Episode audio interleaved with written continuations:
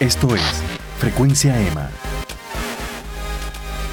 Saludos amigos y bienvenidos a la segunda temporada de Frecuencia EMA. Yo soy Emanuel Márquez de Blog y Endurance y tengo que decir que el episodio de hoy es un sueño hecho realidad. Nos visita Vanessa García, nadadora puertorriqueña, y escuchen este resumen.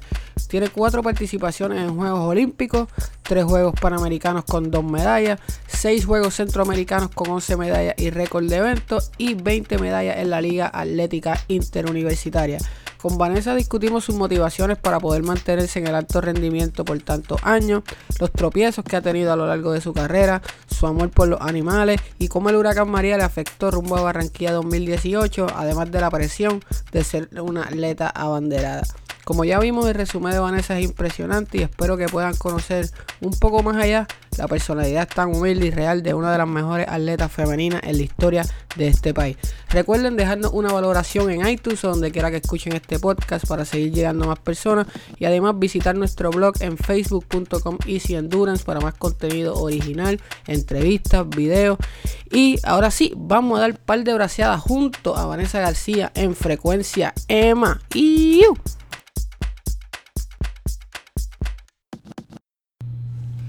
Bueno, Vanessa García, gracias por estar en Frecuencia EMA. Eh, llevaba un tiempito tratando de, que habláramos, creo que desde el año pasado, eh, pero tu agenda está complicada, así que finalmente se nos dio. ¿Cómo te encuentras, Vanessa?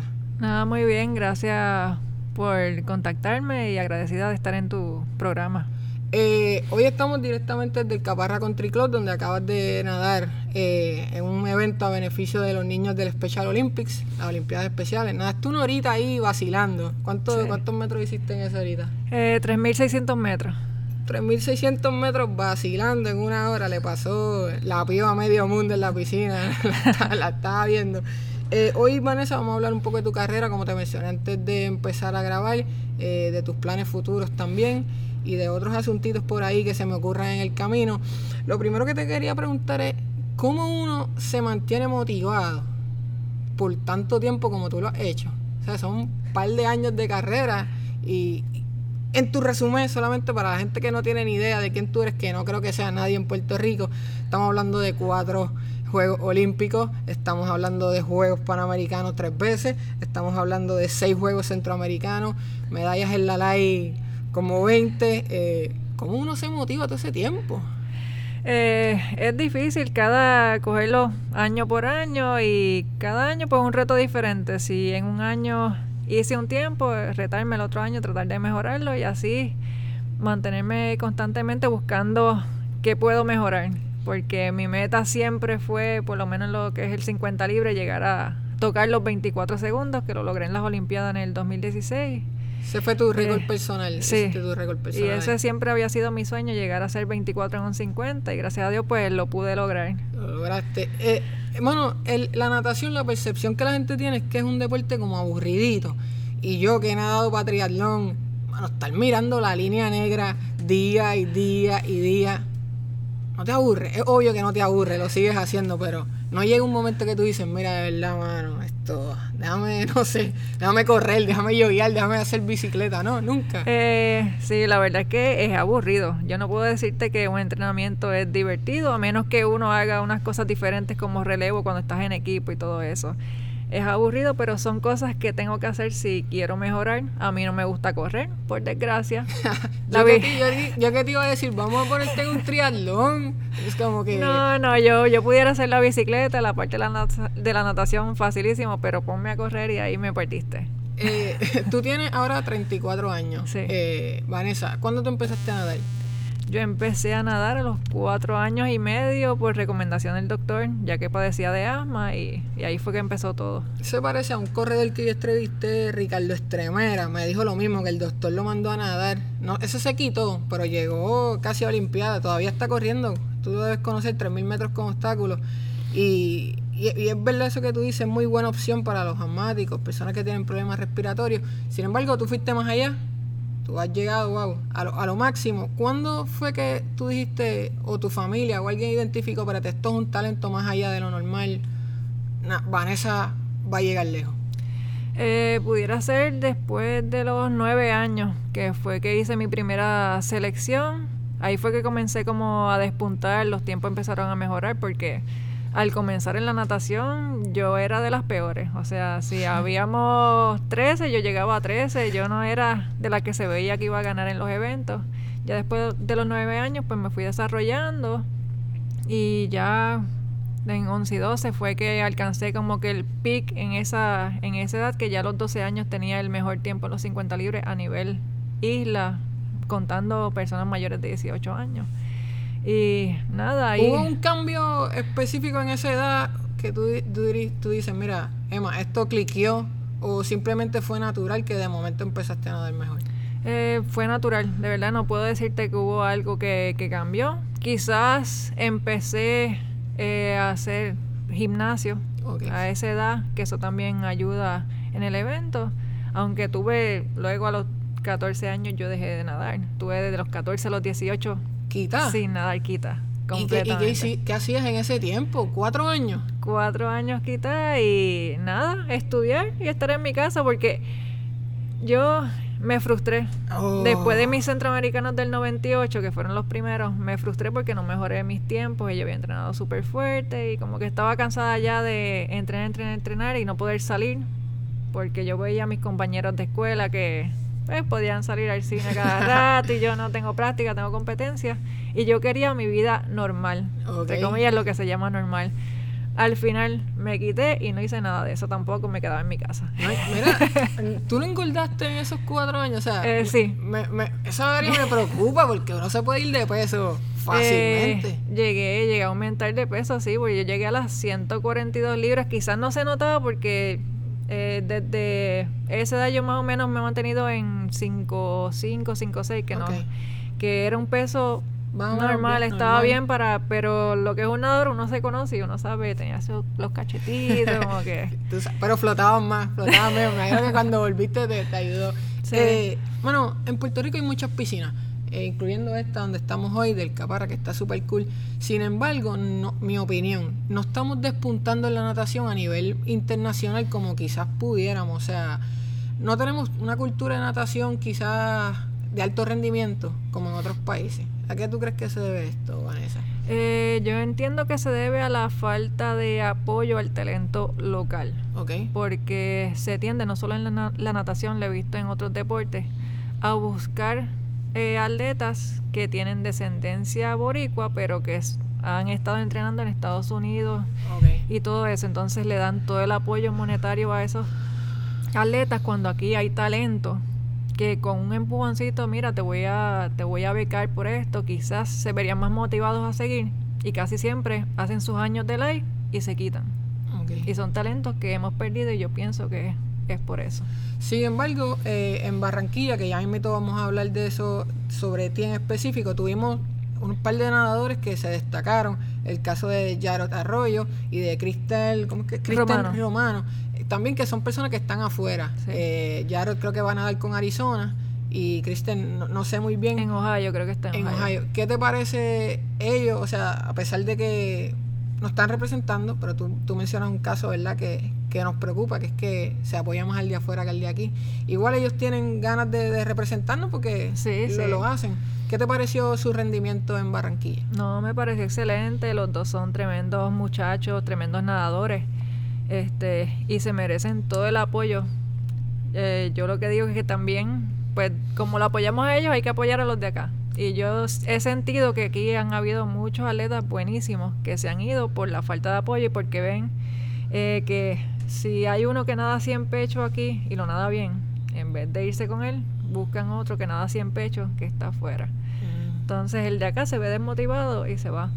En tu caso, tú siempre estuviste en Puerto Rico, o tú, tú lo que lograste, lo lograste desde aquí. Sí, yo solamente iba afuera a una competencia u otra a foguearme, pero mis entrenamientos siempre fueron aquí. Que yo, creo que es, el mejor de, los ejemplos de que el que quiere lograr algo, lo logra a, como quiera. A mí me preocupa una cosa, Vanessa, de Puerto Rico, y es que somos una isla. Estamos rodeados de agua, tenemos unas playas super cool. Sin embargo, nuestra inmensa mayoría de la población no sabe nadar. Sí. Entonces como que hay algo ahí, como una disyuntiva entre lo que somos y lo que debemos, lo que debemos ser. ¿Qué te parece esto? no sabemos nadar. No, y yo pienso que está mal. Yo soy de las que piensa que quizás en los municipios donde hay piscinas, pues crear un programa gratuito para enseñanza. En Barceloneta lo, lo tienen. Este, que todo el que sea de ese municipio pues tiene las clases gratuitas para aprender a nadar. El que quiere desarrollarse un poquito más lo puede hacer también. Y creo que es lo que se debe inculcar.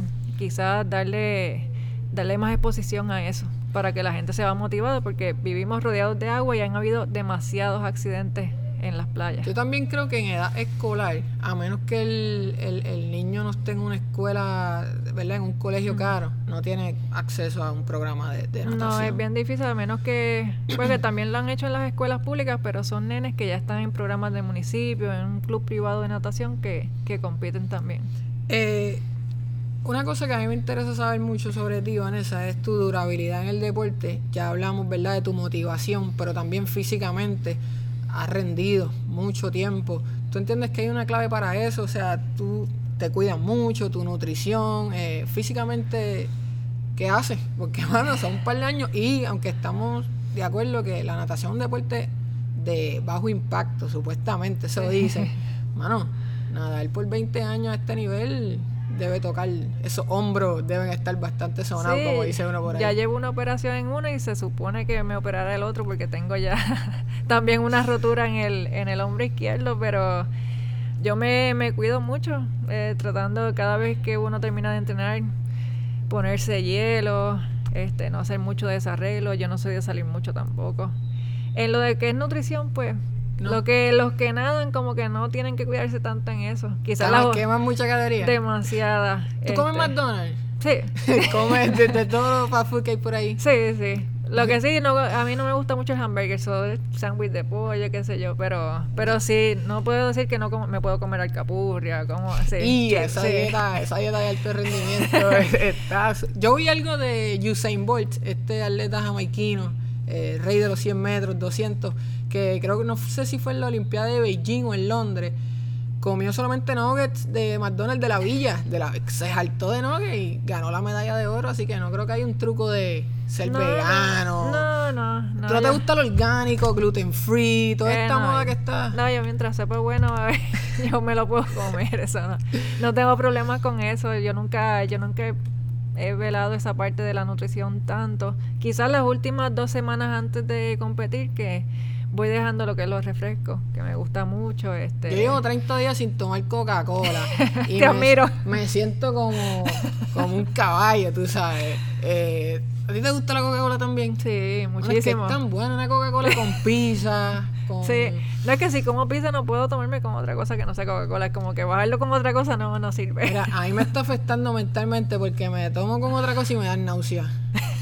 Tengo que comer la pizza con cola champán o con una Coca-Cola. Estamos, estamos mal. Tenemos que bregar con eso. Eh, Vanessa, tú has sido una de las atletas que, digo yo, exprimiste la ley.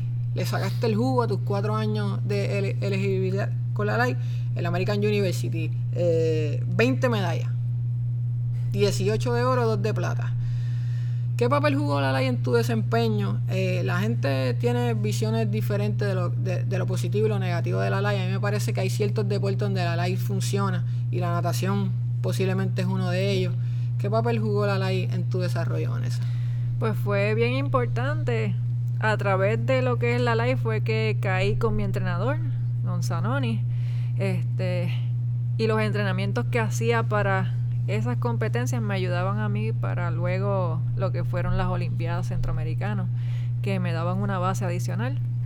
Aparte que el tener atletas extranjeros compitiendo en contra de uno, te ayuda porque sube el nivel competitivo, que mucha gente se queja de los atletas extranjeros, pero yo pienso que, que lo mejor que pueden hacer es traerlos a competir con nosotros porque difícilmente si no hay dinero no nos llevan a follar fuera, pues qué mejor que traer gente acá. Esa es una buena visión y algo que yo creo que la gente no reconoce mucho.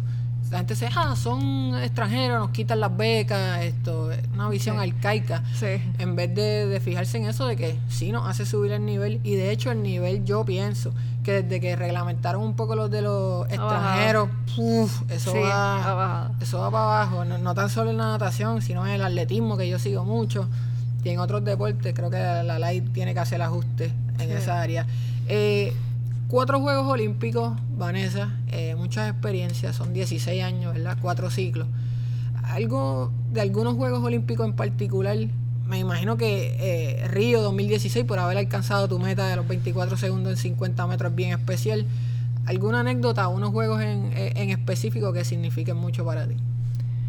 Eh, de las Olimpiadas, tengo que decir que son los, los de Río, de verdad, fueron donde mayor edad tenía mayor experiencia, donde quizás ya muchos pensaban que no iba a rendir igual y pues di ese, yo me ese galletazo yo me, sin mano. Yo, me sorprendí, eso fue como un mano plazo con la, pero con la mano al revés, así como que ¡pap! Personal ves en Río, esa preparación, ¿sientes que fue diferente a la de los otros juegos o era una acumulación ya de, todo este tiempo que llevan nadando consistentemente? No, fue diferente, fue más enfocado en el, en el 50 nada más, fue, fue mucho entrenamiento de velocidad, de explosividad, combinando lo que era el agua con hacer ejercicios en tierra. Ok. todo eso dio ese resultado. Eh, más o menos sin entrar en muchos detalles porque no queremos darle el truco a, a la gente. ¿Qué, ¿Cómo se veía una semana de entrenamiento tuya más o menos en términos de metraje, en términos de, secciones? Me imagino que una sección por la mañana, quizá un poco de dryland, ¿verdad? O tierra por, el mediodía y por la tarde piscina otra vez. Sí, este, ya para el 2016 eh, yo al principio entrenaba cuatro días en semana, doble sesión de agua. Ya para, pues, ya tenía más edad y todo eso, era más difícil. Pues estábamos martes y jueves con la doble sesión eh, los demás días, de lunes a sábado, era lunes, miércoles, viernes y sábado, una sola sesión. Eh, por ser mis eventos cortos, yo no paso de 4.500 metros en, por sesiones. eso es sorprendente. Yo te hacía a ti nadando. No, mira, voy a estar aquí esta mañana, 6.000 metros. No, no, no. Para, los velocistas eso es mucho, mucho metraje. Este, y obviamente tenía que hacer gimnasia entre medio. Hay una etapa en que yo hacía dos veces gimnasia, una vez agua, y entonces luego intercambiaba dos veces agua, una gimnasia. Wow, super cool. Eh, quería preguntarte también sobre otro momento que para mí debe ser especial en, tu carrera y es los centroamericanos 2010 en Mayagüez. En nadar frente a tu gente, eh, obtener cuatro medallas en esos centroamericanos. ¿Qué me puedes decir de ese momento, Vanessa? Yo creo que de toda mi carrera, y lo digo, ha sido el más especial. Aún el 24 de Río no se compara con lo que yo sentí en Mayagüez porque era la expectativa de que estás en tu tierra, está tu familia, por fin te puede ver, porque casi nunca mi familia puede viajar a, se me pararon los pelos, se me pararon los pelos, estoy diciendo eso, así que... Este, y saber que los titulares de los periódicos antes de yo competir era sequía en la piscina porque no se habían ganado medallas. So, la expectativa que yo ganara una el día de mi evento era bien grande, los nervios estaban por a millón, por las nubes. que había que controlarlos y gracias a Dios pues pude hacerlo. Tenía una rival súper fuerte con la de Bahamas, que ese siempre ha sido mi cuco después de Mayagüez. Tu némesis, tu némesis. Pero lo lograste. Lo logré, este, y las emociones me salieron. Yo salí llorando del 100 libre porque yo, la verdad es que yo no pensaba que, que lo pudiera ganar. Tenía una rival que ya hacía 54 segundos, yo no, yo no lo había tocado ni siquiera. ¿Con qué tiempo ganaste ahí? 55.00. Estuviste casi ahí de, ahí de tocar el 54. Y, y por lo que gané, porque fueron centésimas nada más de diferencia. Y lograr ver la, euforia de la gente, de verdad que es indescriptible la emoción que uno siente allí. Eh, eh, es interesante que tú menciones esto de la gente y demás. Yo vivo, yo, o sea, yo te quería entrevistar hace tiempo y yo soy de los que vivo como mordido porque aquí no se reconoce más tu carrera, mano. Esta es mi percepción y yo sé que tú eres bien reservada y bien introvertida, pero bueno, aquí la gente no le presta atención a la natación. Tenemos en ti una persona que ha hecho mucho por Puerto Rico y la gente tiene que empezar a tomar conciencia de eso. ¿A ti te, molesta eso? Tú, tú, tú, lo debes sentir como que, contra mano, quizás, no, no, no, sé cómo explicar, como más crédito. ¿Tú piensas que te mereces un poquito más de crédito, más exposición? Eh, quizás, a veces uno se lo siente porque son muchos años, eh, has logrado muchas cosas y no lograr quizás una nominación a, a ser abanderado de X juegos, que solamente hasta ahora en Barranquilla que y, todavía lo estaban pensando. Exacto, que pues cuando te dicen voy a nominar a ciertas personas que tú dices sí tienen talento y han hecho cosas pero están todavía empezando a despuntar como que el bagaje quizás no lo tienen Tú no Y lo vas a decir, pero lo voy a decir yo. Mira, Adriana Díaz, si hablamos en el caso de Barranquilla, Adriana Díaz tiene muy, ha hecho muy buena carrera desde muy joven, ha sacrificado toda su juventud por este deporte y sin duda es una de nuestras principales exponentes de aquí al futuro. Eh, la otra era la judoka, ¿verdad? Melissa Melissa Mojica sí. Melissa, que también Sí. ha logrado mucho, pero hermano, para mí era obvio. Tenemos a Vanessa García ahí, ¿cómo estamos pensando a quién le vamos a dar eso? Lo dije yo, ella, ella no, no lo dijo. Fuiste a Barranquilla, eh, un evento que por un momento quizás estuvo, estuvo en duda, después del huracán María, Sí. que te quedaste sin piscina casi, Sí, sin nadar, me hasta acuerdo. enero fue que vine a tocar otra vez en una piscina. O sea, este es-. María fue septiembre 20, septiembre, octubre, noviembre, diciembre, casi cuatro, cinco meses casi, Sí. sin piscina, nadando en, en la playa Sí, como de podía. vez en cuando en la playa, haciendo cosas en tierra, porque no había más. Ni los gimnasios estaban ready tampoco. ¿Pensaste que, que se acabó, que no, no llegabas a Barranquilla? Sí, aparte de eso, María se llevó a mi entrenador prácticamente porque mi entrenador perdió sus empleos y tuvo que irse a República Dominicana Oh. a, a trabajar. So, yo llegué a Barranquilla, se puede decir, sin entrenador. O sea, él me enviaba algunas prácticas de afuera y yo las hacía eh, con la ayuda del entrenador Esteban Nieves en Vega Baja, la misma Paola Dueño que me acompaña a todos lados. Este, y eso fueron, esa fue mi ayuda para Barranquilla. Quizás yo no rendí como pude haber rendido con mi entrenador ahí porque fueron muchos factores. El perderlo ahí pues fue algo fuerte. Son muchos años con él desde que empecé en la universidad. Significativo. de- Que, que fue difícil. Yo al principio pensé que no iba a llegar a Barranquilla. Que ni siquiera iba a poder hacer la marca porque el Comité Olímpico estaba exigiendo una marca un poco más baja a la que, a la que pedían del CCK.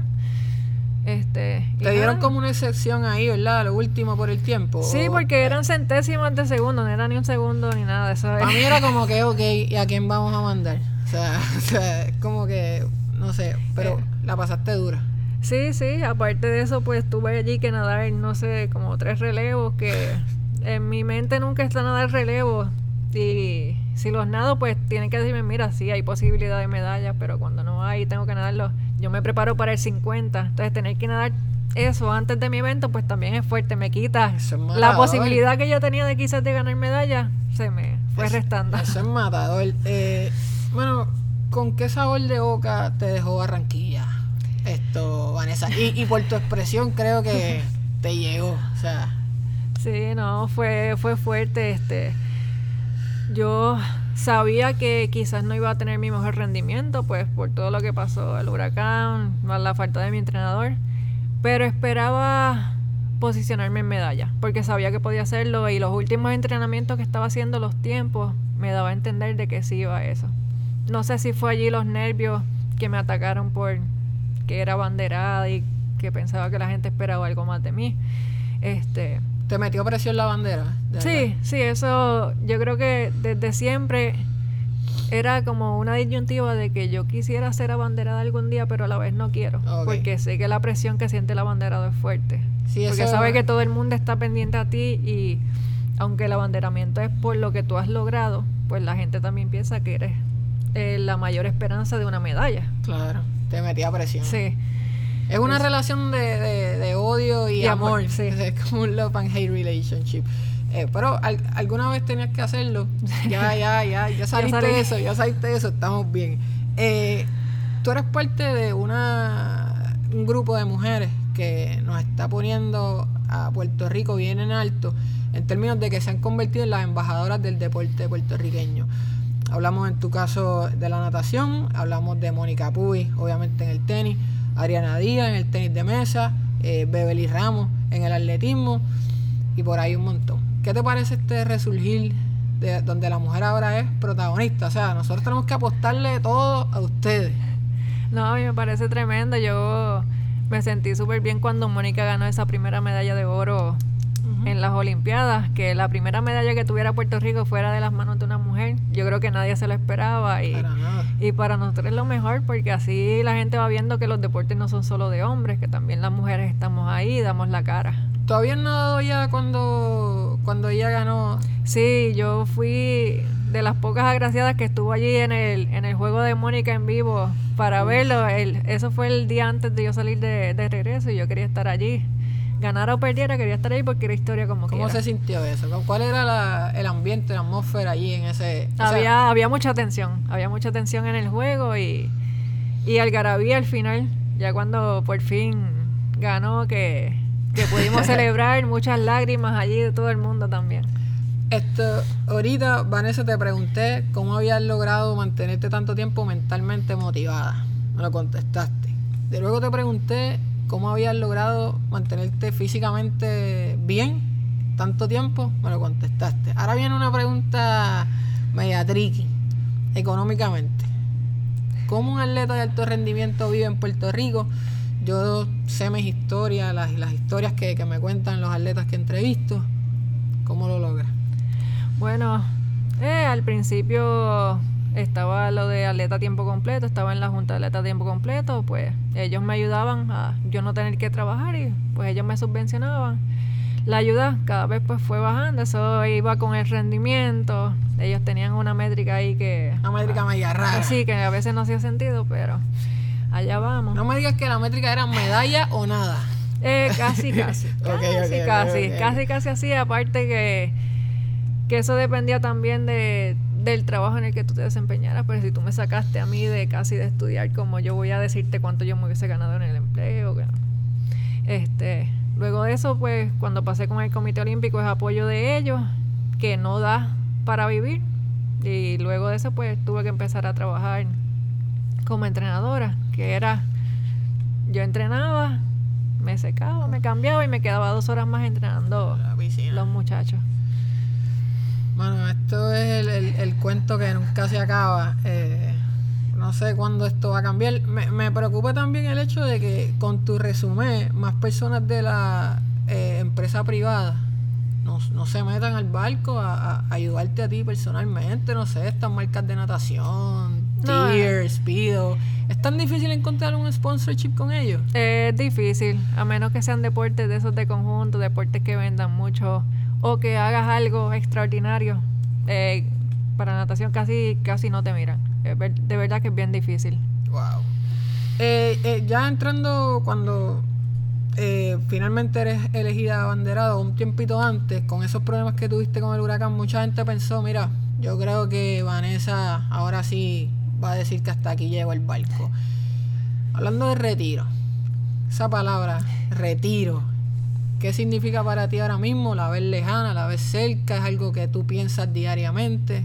Eh, yo lo voy pensando diario. Es algo que siempre está en mi mente, pues, aparte de la edad, aunque yo me siento, yo me siento súper bien. Yo me siento como cuando tenía los 18 años. Yo, por lo menos físicamente, para nada estoy súper ready.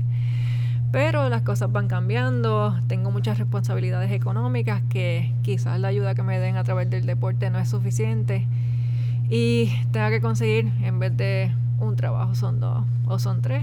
Entonces no me da el tiempo para entrenar bien como a mí me gusta y poder rendir como se debe. Soy de las que piensa de que si voy a competir quiero hacer las cosas bien. No me gusta no me gusta hacer las cosas a medias. De verdad cada vez que si me toca hacer algo así me, me siento mal. No me siento ya, a mí me gusta dar el máximo siempre y sé que con una carga de trabajo encima más la carga de, del entrenamiento no voy a poder rendir en, competencia. Tú estudiaste sistemas de información en la American University. Sí. Eh, ¿Tú quieres hacer algo de eso en el futuro? ¿O cómo tú te visualizas en términos laborales? ¿Tú quieres estar eh, siguiendo relacionada a la natación y estar en el deck ahí mandando chamaquitos a nadar y, y- y estudiantes? Laboralmente. Eh, bueno. Aunque eso ya- está lejos porque todavía te necesitamos un par de ciclos más, pero Pues laboralmente, no, lo que yo estudié ya al final como que bueno, me gusta la tecnología, pero no es tanto. Ya luego con los años he descubierto que mi pasión son más los animales y todo Ah, eso. eso es importante. Tu Facebook está interesante. eh, te estás bien como bien metida en lo que es rescate de animales, sí, ¿verdad? la sí, me, gu- adopción. me gusta mucho. Pues veterinaria. Pudiera ser es que eso hay que estudiarlo fuera de Puerto Rico, quizás técnica veterinaria, no sé. Todavía estoy vislumbrando esas y cosas, ese pero me amor, gusta. ese amor por los animales desde siempre. Siempre me han gustado, pero no sé, de momento surgió con los años. Me llegó en el 2011 una perrita bebé a casa en la tormenta Irene, y así se llama la, la perrita. se puso Irene, se quedó conmigo y desde entonces eh, mi vida diaria trata de, de ayudar los animalitos que los perdidos, los que están en la calle, tratar de darles comida, agua mientras pueda. Tengo en mi casa cinco perros ya. Bueno, mira, yo tengo dos perritas. Una de ellas es rescatada y yo literalmente pienso que son mis hijas. Sí, sí, para mí también. Hasta, durmían conmigo en la cama cuando me las trae, como que uno desarrolla esa afinidad. Sí, los cinco o cuatro duermen conmigo en la cama.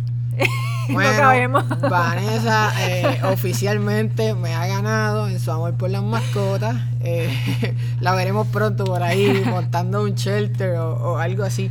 Eh, ahora estás, me dijiste con el club Los Macos de Barceloneta. Sí. ¿Hace cuánto estás con ellos? ¿Hace tiempo? Estoy ya desde como el 2015 entré como tal a ayudar a mi entrenador con ellos. Esta faceta de... Sola como tal estoy desde el luego de María. Esta faceta, Vanessa, de entrenadora, es un reto, te sientes súper cómoda, ah, te ha, te ha ayudado a visualizar algunas cosas que tú hacías cuando nadabas que ves desde afuera.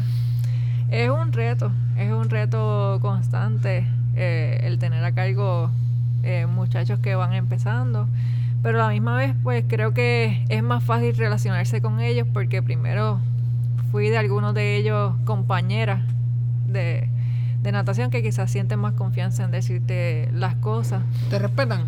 Sí, sí, respetan. Algunos hay que ponerle carácter y si no se los pongo yo, se los pone Paola que me está ayudando ahora. Tiene el backup ahí. Sí, rápido. No, sí, ella, ella por lo menos es más fuerte que yo en eso. Eh, esto es una pregunta un poquito más, ya estamos terminando. Vanessa, quiero agradecerte, ¿verdad?, por, tu tiempo, por quedarte después de nadar aquí. Eh, significa mucho para mí en lo personal y, en lo del podcast. Eh, el deporte.